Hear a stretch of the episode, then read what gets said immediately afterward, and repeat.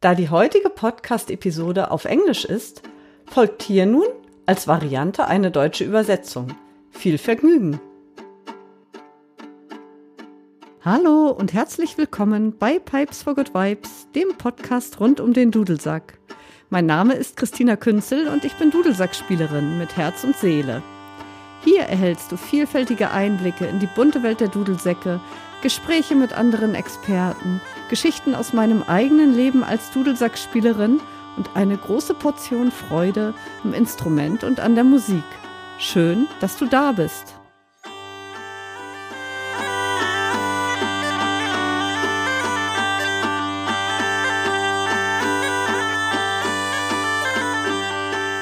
Herzlich willkommen zur ersten Podcast-Folge des neuen Jahres und auch zur ersten Podcast-Folge auf Englisch, für die es hier nun als Variante eine deutsche Übersetzung gibt.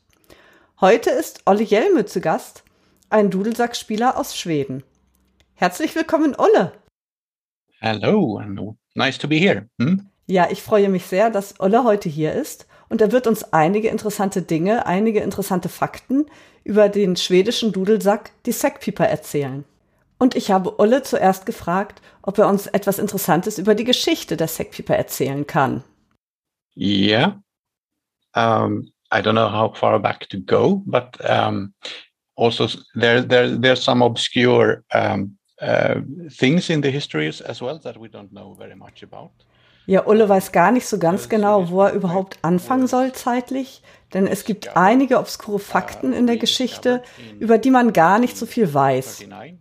Was man weiß ist, dass die Sackpieper 1939 entdeckt bzw. wiederentdeckt wurde während des Zweiten äh, Weltkrieges als ein Museum verwüstet wurde, beziehungsweise die Ausstellung eines Museums verwüstet wurde.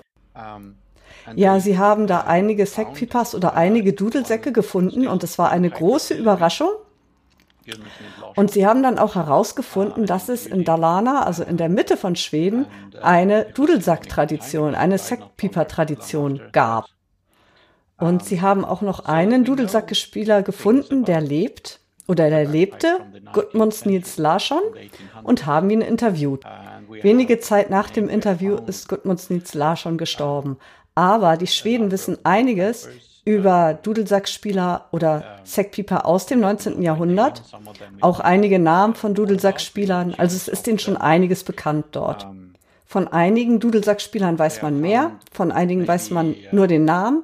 Von einigen weiß man auch äh, Stücke, nach denen sie benannt sind, beziehungsweise die nach den Dudelsackspielern benannt sind. Sie haben ungefähr 20 Instrumente aus dem 19. Jahrhundert gefunden, in Museen, in Sammlungen, auch in privaten Sammlungen. Aber vor dem 19. Jahrhundert ist nicht allzu viel bekannt. Der älteste Dudelsackspieler, der mit Namen bekannt ist, ist im Jahre 1749 geboren aber sie sind sich sicher, dass es nicht der erste Dudelsackspieler in Schweden war.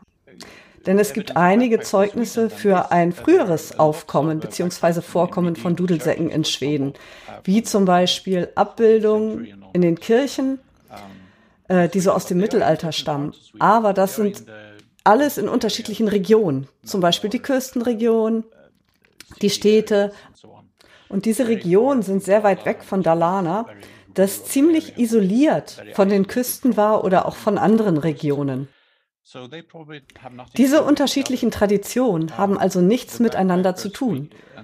Die Dudelsäcke, die man in den mittelalterlichen Kirchen gefunden hat, haben eher einen deutschen Ursprung, beziehungsweise eine Verbindung zu Deutschland. Denn die meisten Maler damals waren äh, deutsche Maler und dementsprechend haben sie auch deutsche Vorlagen benutzt. Wann also genau der Dudelsack nach Schweden wiedergekommen ist, ist gar nicht so sicher. Die favorisierte Erklärung ist, dass in einer der vielen Kriege in Osteuropa im 17. Jahrhundert der Dudelsack gefunden, entdeckt und mitgenommen wurde. Schweden hat bis in die Türkei herunter Krieg geführt im 17. Jahrhundert und viele der Soldaten kamen aus Dalarna. So kann es gut sein, dass sie entweder die Idee oder auch das Instrument mitgenommen haben von ihren Einsätzen dort. Aber es gibt noch einige andere Theorien, wo der Dudelsack oder wie der Dudelsack nach Schweden gekommen ist. Eine ist zum Beispiel, dass der Dudelsack aus Finnland kommt. Denn es gibt Regionen in Dalarna, wo viele finnische Immigranten gelebt haben. Allerdings waren diese Immigranten nicht in Dalarna vor 1809 beziehungsweise galten nicht als Immigranten. Denn Finnland war damals noch ein Teil Schwedens.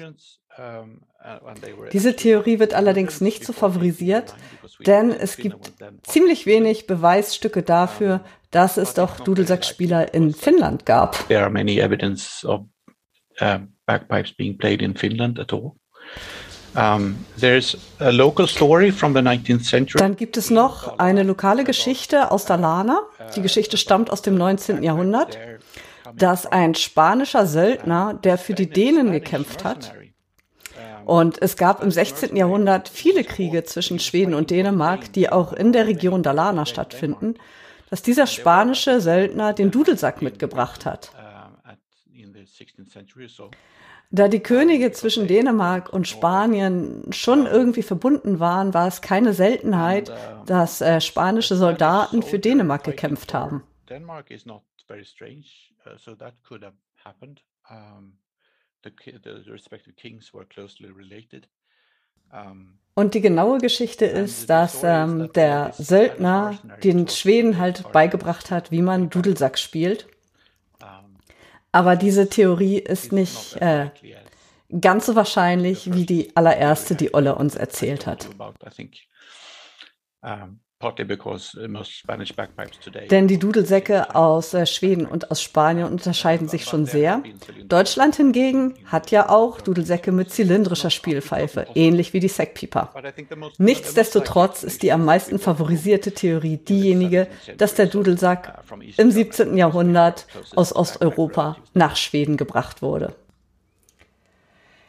Ja, ich habe daraufhin angemerkt, dass es wirklich ziemlich spät war, oder vom Zeitraum her ziemlich spät war, in der der Dudelsack in Schweden so populär war, nämlich im 19. Jahrhundert. Da war er ja in Deutschland und in vielen anderen europäischen Ländern oder ganz speziell in Deutschland schon wie, längst wieder ausgestorben.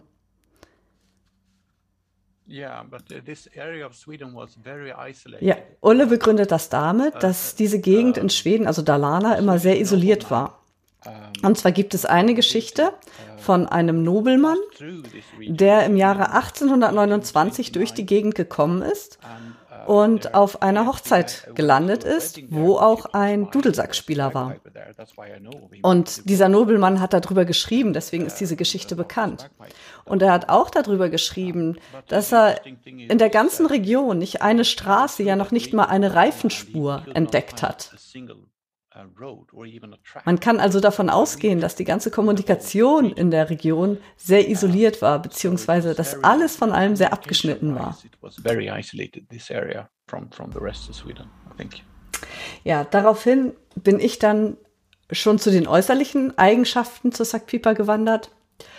Denn äh, was sehr auffällig ist, ist ja, das Aussehen unterscheidet sich sehr von den anderen Dudelsacktypen in Europa. Äh, das auffälligste ist die Spielpfeife einfach mal. Und daraufhin meinte Olle, ja, das uh, offensichtlichste ist die Spielpfeife, denn diese Mulden, die fallen einfach mal sehr ins Auge. Aber es gibt auch, so einzigartig ist das gar nicht, denn es gibt auch zum Beispiel Illian Pipes Chanter, die diese Mulden haben für die Grifflöcher. Und ein Grund, warum diese spanische Theorie oder die Herkunft der Sackpieper aus Spanien, beziehungsweise die Verbindung der Sackpieper mit Spanien gar nicht so weit hergeholt ist, ist zum Beispiel die Spielpfeife. Denn auch bei spanischen Dudelsäcken sind die Grifflöcher, oder es gibt spanische Dudelsäcke, bei denen die Grifflöcher durch zum Beispiel Ringe markiert sind. Jetzt nicht durch die Mulden so deutlich wie bei der Sackpieper, aber durch Ringe doch deutlich markiert. Die Vermutung ist, dass äh, diese Mulden in Schweden einfach weiterentwickelt wurden wegen der Kälte. Denn äh, es ist einfach leichter, die Löcher zu treffen, je tiefer die Mulden sind bei ganz kalten Fingern.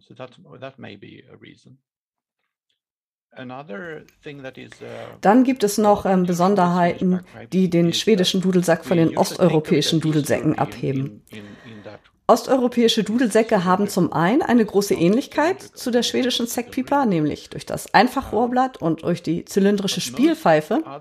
Allerdings haben viele osteuropäische Dudelsäcke oder eigentlich alle sind aus einem ganzen Ziegenkörper gemacht oder aus ganzen Tierkörpern.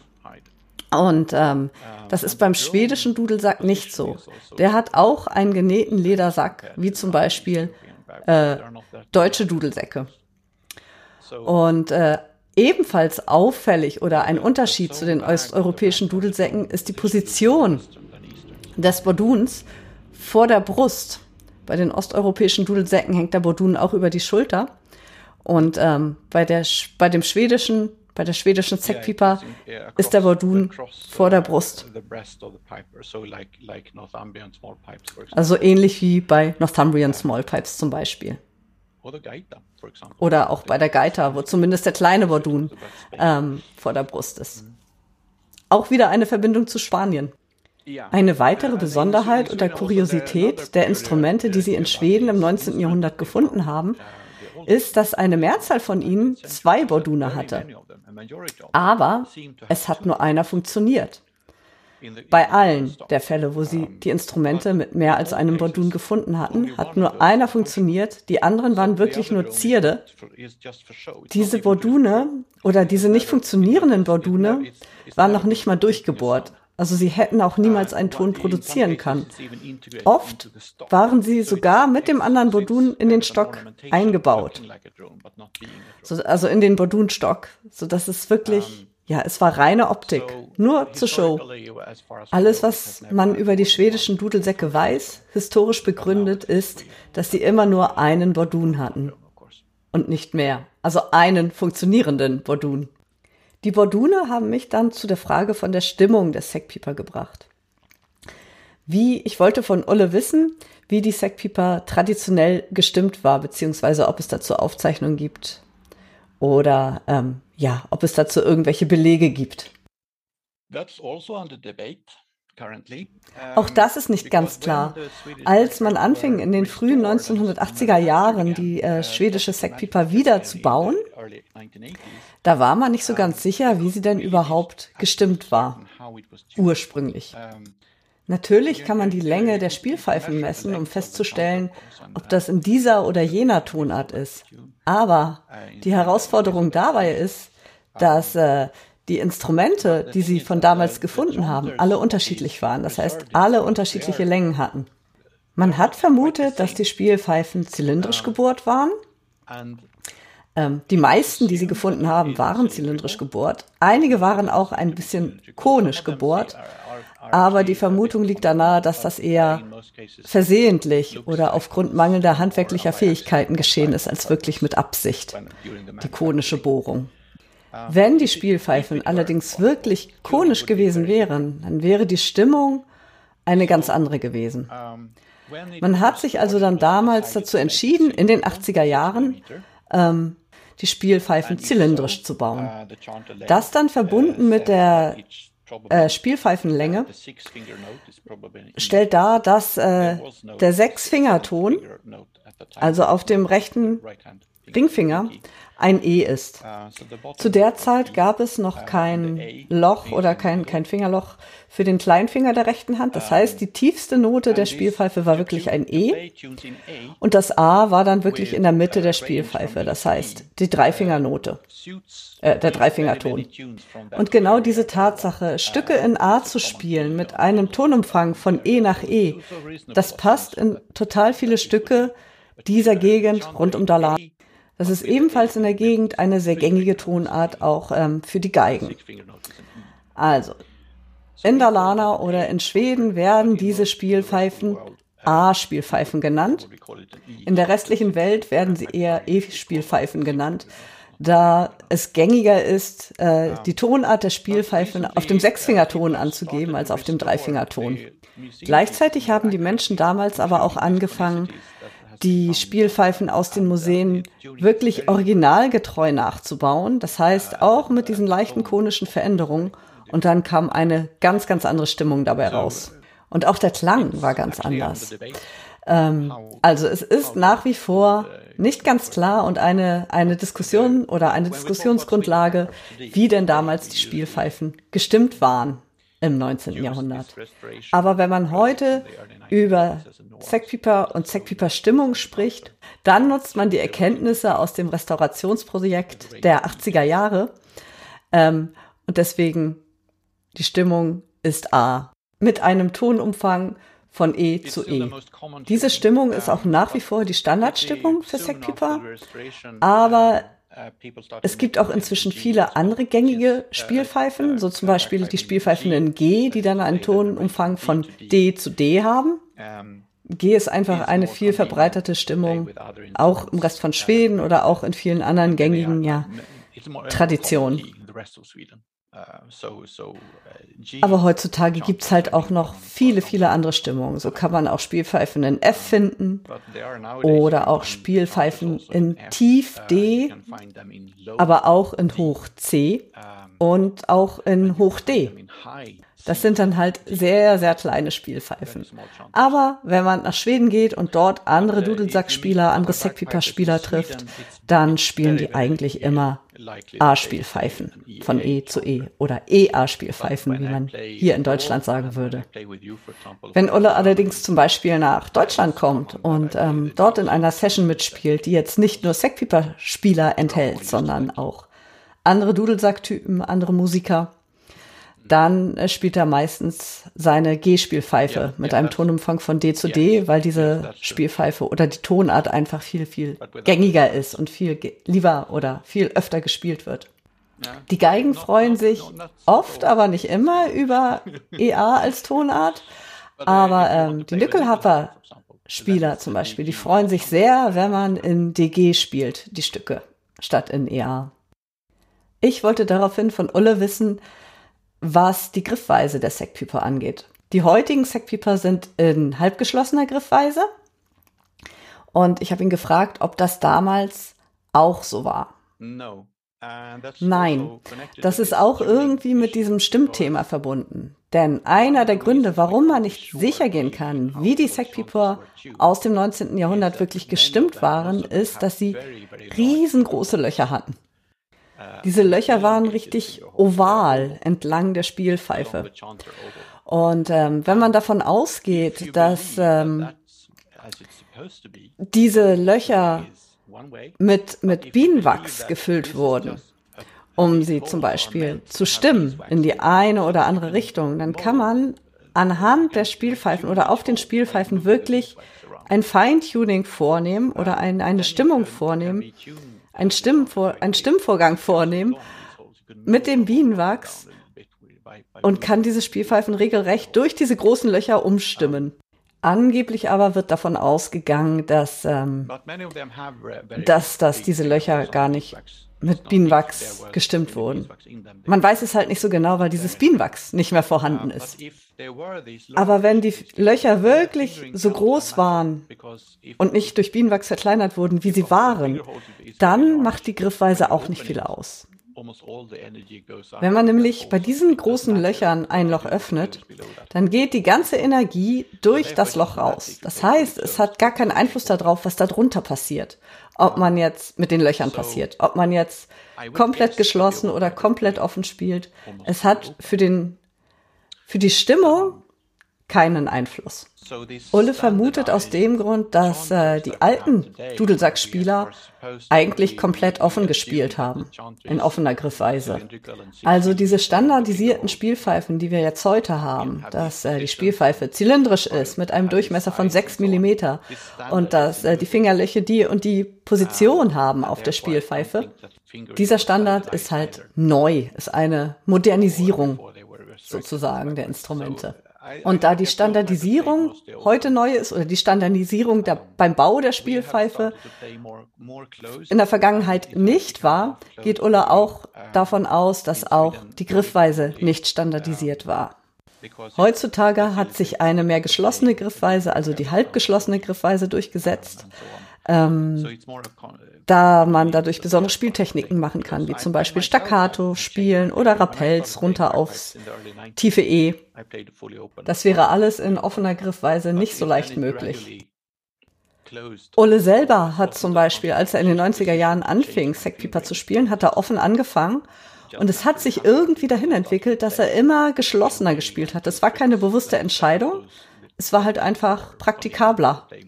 Da angefangen hat, ähm, mehr Tricks, mehr Verzierungen auszuprobieren, mehr mit Staccato-Effekten zu arbeiten und all solche Dinge. Und da hat sich einfach eine mehr geschlossene Griffweise angeboten.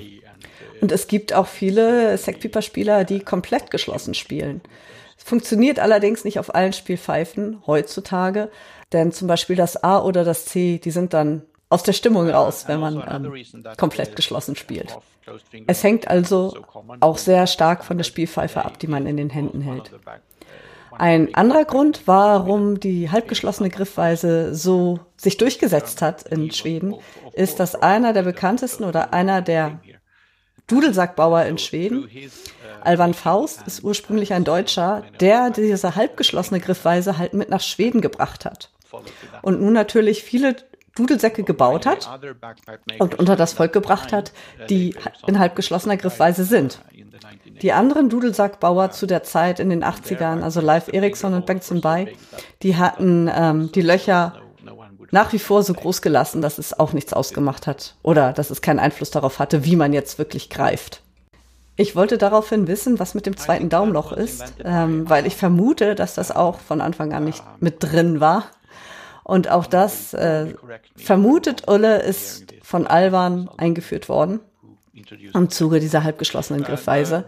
Ähm, er möchte bitte korrigiert werden, wenn er da falsch liegt, aber er vermutet es sehr stark. Das Loch für den kleinen Finger, das auch von Anfang an nicht vorhanden war, das ist quasi per Zufall entstanden. Leif Eriksson hat ähm, angefangen, ein Stimmloch zu machen. Auf der rechten Seite von der, von der Spielpfeife unter dem Sechsfingerloch, also unter dem E. Und irgendwann haben die Dudelsackspieler angefangen, das mit dem kleinen Finger erreichen zu wollen oder zu erreichen und haben ihren kleinen Finger gestreckt. Und es war kein reines D, es war nicht wirklich ein D. Und Leif Eriksson hat dann die Position korrigiert, dass es dann irgendwann ein D wurde. Und so ist dieser siebte Finger als Leitton in die in diese Tonleiter, in den Tonumfang mit aufgenommen worden. Und seitdem gibt es dieses siebte Fingerloch. Ich wollte daraufhin von Ulle mehr wissen, was so die Stimmung der Borduna angeht.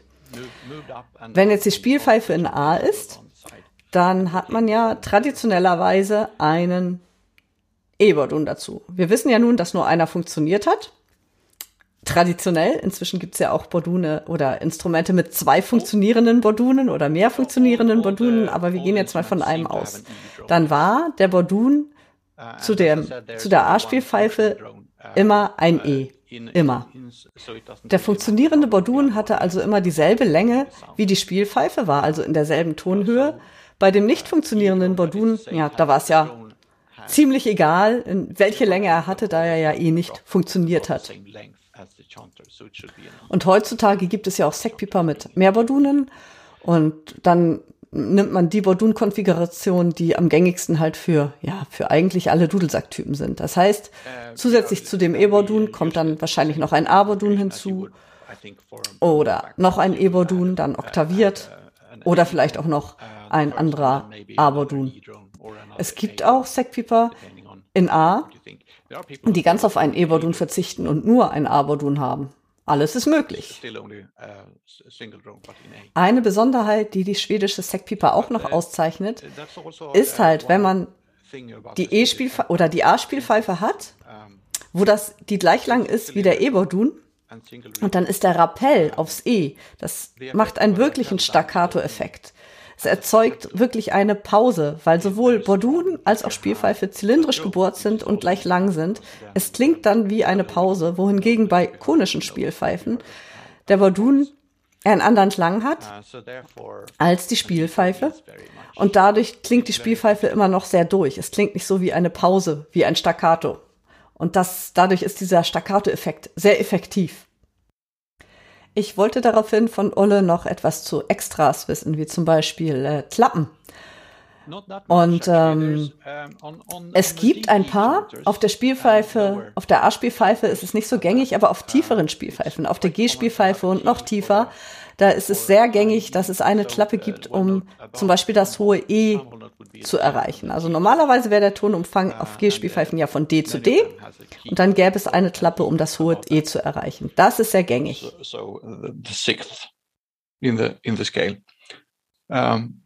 Für A-Spielpfeifen hingegen ist es sehr schwierig, diese Klappe anzubringen, denn die Spielpfeifen sind sehr klein und die Klappe, das wäre dann ja für das hohe Fis, bei der A-Spielpfeife, die müsste sehr klein sein und sehr genau sitzen, damit der Ton auch wirklich stimmt.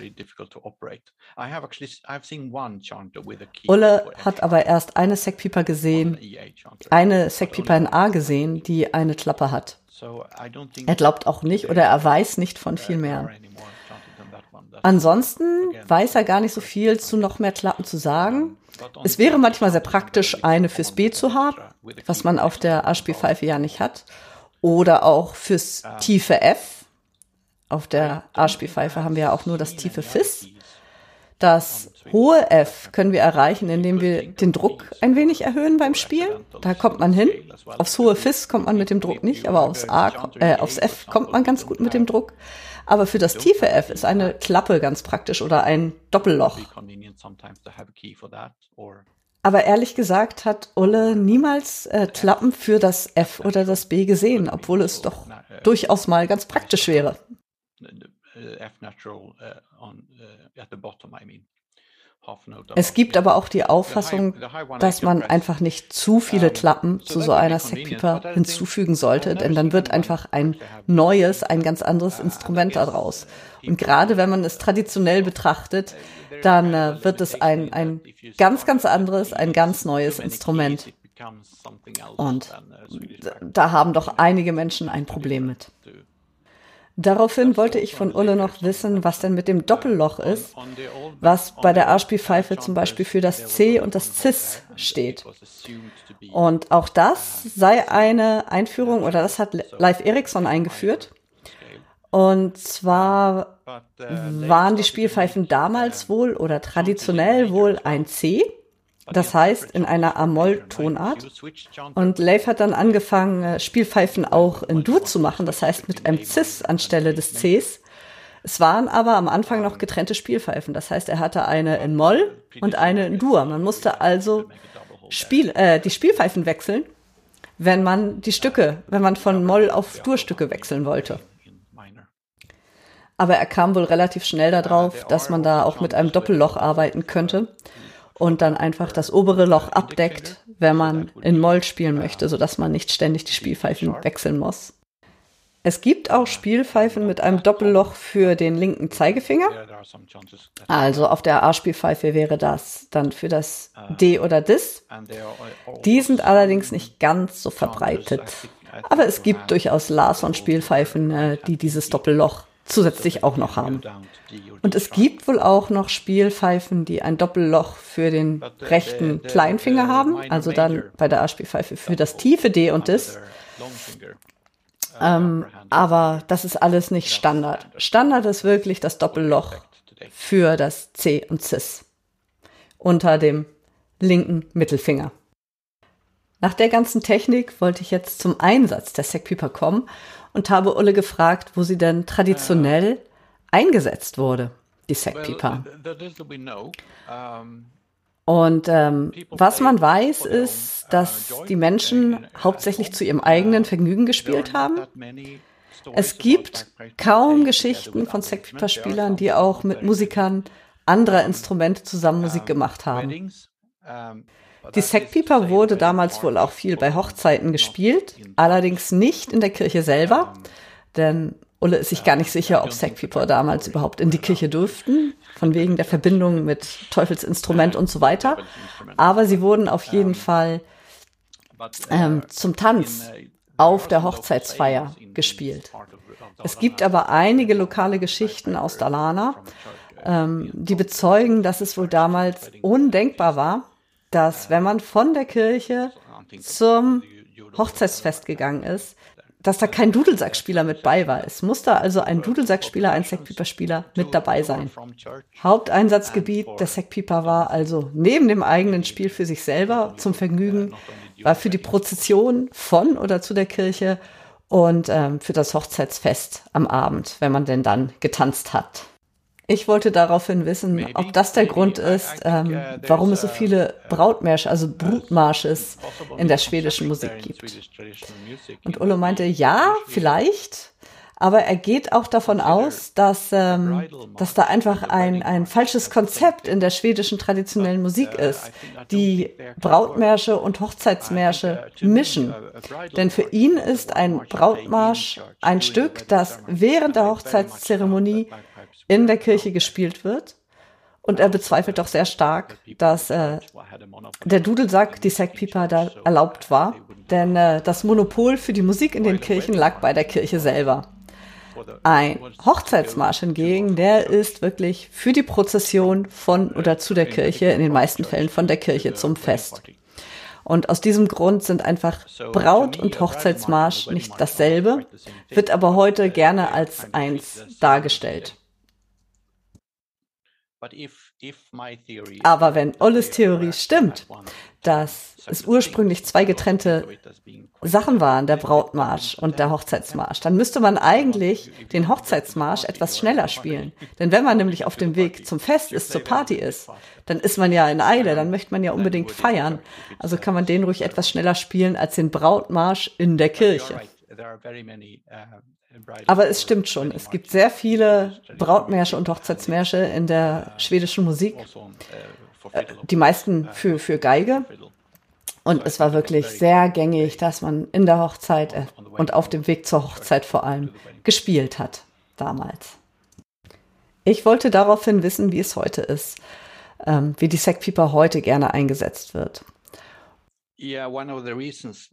Einer der Gründe, warum Leif Erikson ein standardisiertes Instrument geschaffen hat oder schaffen wollte mit der, mit der ja, Wiederherstellung der Sackpieper, war unter anderem, ähm, dass er nicht wollte, dass sie so schnell wieder ausstirbt. Das heißt, sie musste natürlich auch mit anderen Instrumenten gut zusammenpassen, dass sie einfach ein bisschen alltagstauglicher war oder wurde. Und ja, seitdem ist es wirklich so, dass viele Sackpieper-Spieler in Bands spielen, in Gruppen spielen, mit anderen Instrumenten zusammenspielen, viel mit Geigen zusammenspielen, mit Gitarre, auch mit Drehleier. Ja, und das Einsatzgebiet heutzutage ist natürlich auch die Tanzmusik und viel für Konzerte. Ulle bezweifelt, dass zum Beispiel im 19. Jahrhundert, dass es da überhaupt das Konzept eines Konzertes gab für Sackpieper-Spieler. Ähm, denn damals, wie gesagt, haben sie hauptsächlich für ihr eigenes Vergnügen gespielt oder auch mal für eine Zeremonie oder halt zum Tanz. Und ähm, ja, heute spielen natürlich Sackpieper-Spieler auch. Viel für sich, viel für ihr eigenes Vergnügen und zur eigenen Freude. Ja, nachdem wir jetzt so viel darüber gesprochen haben, was denn die Sackpieper ist, was die Sackpieper ausmacht, ähm, da habe ich dann Ulle gefragt, ob er uns auch mal präsentiert, wie denn die Sackpieper klingt. Und Olle möchte gerne ein Stück seiner Solo-CD präsentieren, wo er ein Stück spielt, das Gup Dancen heißt. Gup Dancen bedeutet eigentlich der Tanz eines alten Mannes. Das Stück kommt nicht aus der Region von Dalarna. Das Stück kommt äh, von Gotland in der Ostsee, von der Insel Gotland. Und von dieser Insel stammen auch Ulles Eltern. Seine Mutter kommt von einem Ort namens Busch auf der Insel Gotland. Und Busch hatte damals im 19. Jahrhundert einen sehr berühmten Geiger, der Gupdanzen hieß. Also dieses Stück wurde nach ihm benannt. Und als Ulle das Stück aufgenommen hat, beziehungsweise als er sich Gedanken darüber gemacht hat, da hatte er dieses Bild eines alten Mannes im Kopf, der gerne tanzen würde, aber nicht mehr so tanzen kann, wie er denn gerne würde. Und deswegen spielt er dieses Stück eventuell ein bisschen anders präsentiert, als man es normalerweise zum Tanz interpretieren würde.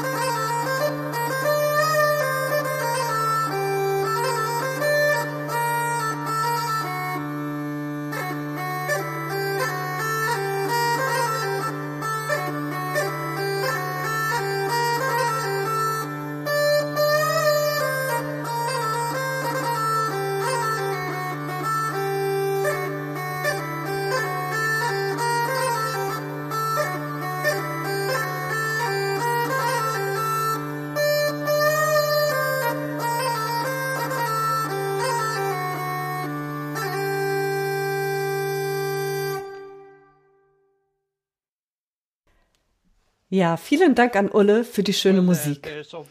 Ähm, da gibt's noch einiges, was hinzugefügt werden möchte, nämlich Ulle hat eine wunderbare Website über die Sack Pieper, über ihn als Musiker natürlich auch, aber halt auch über die Sack Pieper, wo man sich informieren kann. Ich verlinke diese Webseite natürlich in den Shownotes.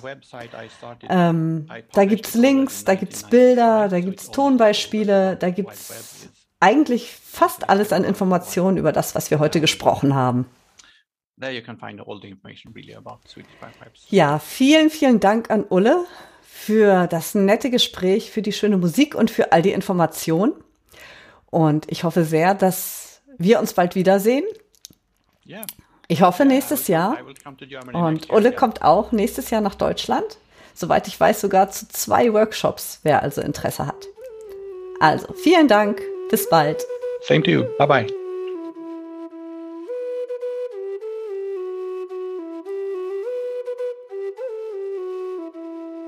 Falls du Interesse hast, Dudelsack spielen zu lernen oder deine Fähigkeiten zu verbessern, melde dich gerne bei mir unter moin.christinakünzel.de. Wenn du auf dem Laufenden gehalten werden möchtest, Informationen zu Kursen und Konzerten oder auch den Podcast zugeschickt bekommen möchtest, dann abonniere gerne meinen Newsletter unter www.christinakünzel.de slash newsletter. Wenn dir die Folge gefallen hat, freue ich mich über eine Bewertung bei iTunes, um sie für andere sichtbarer zu machen. Vielen lieben Dank und alles, alles Gute, eure Christina.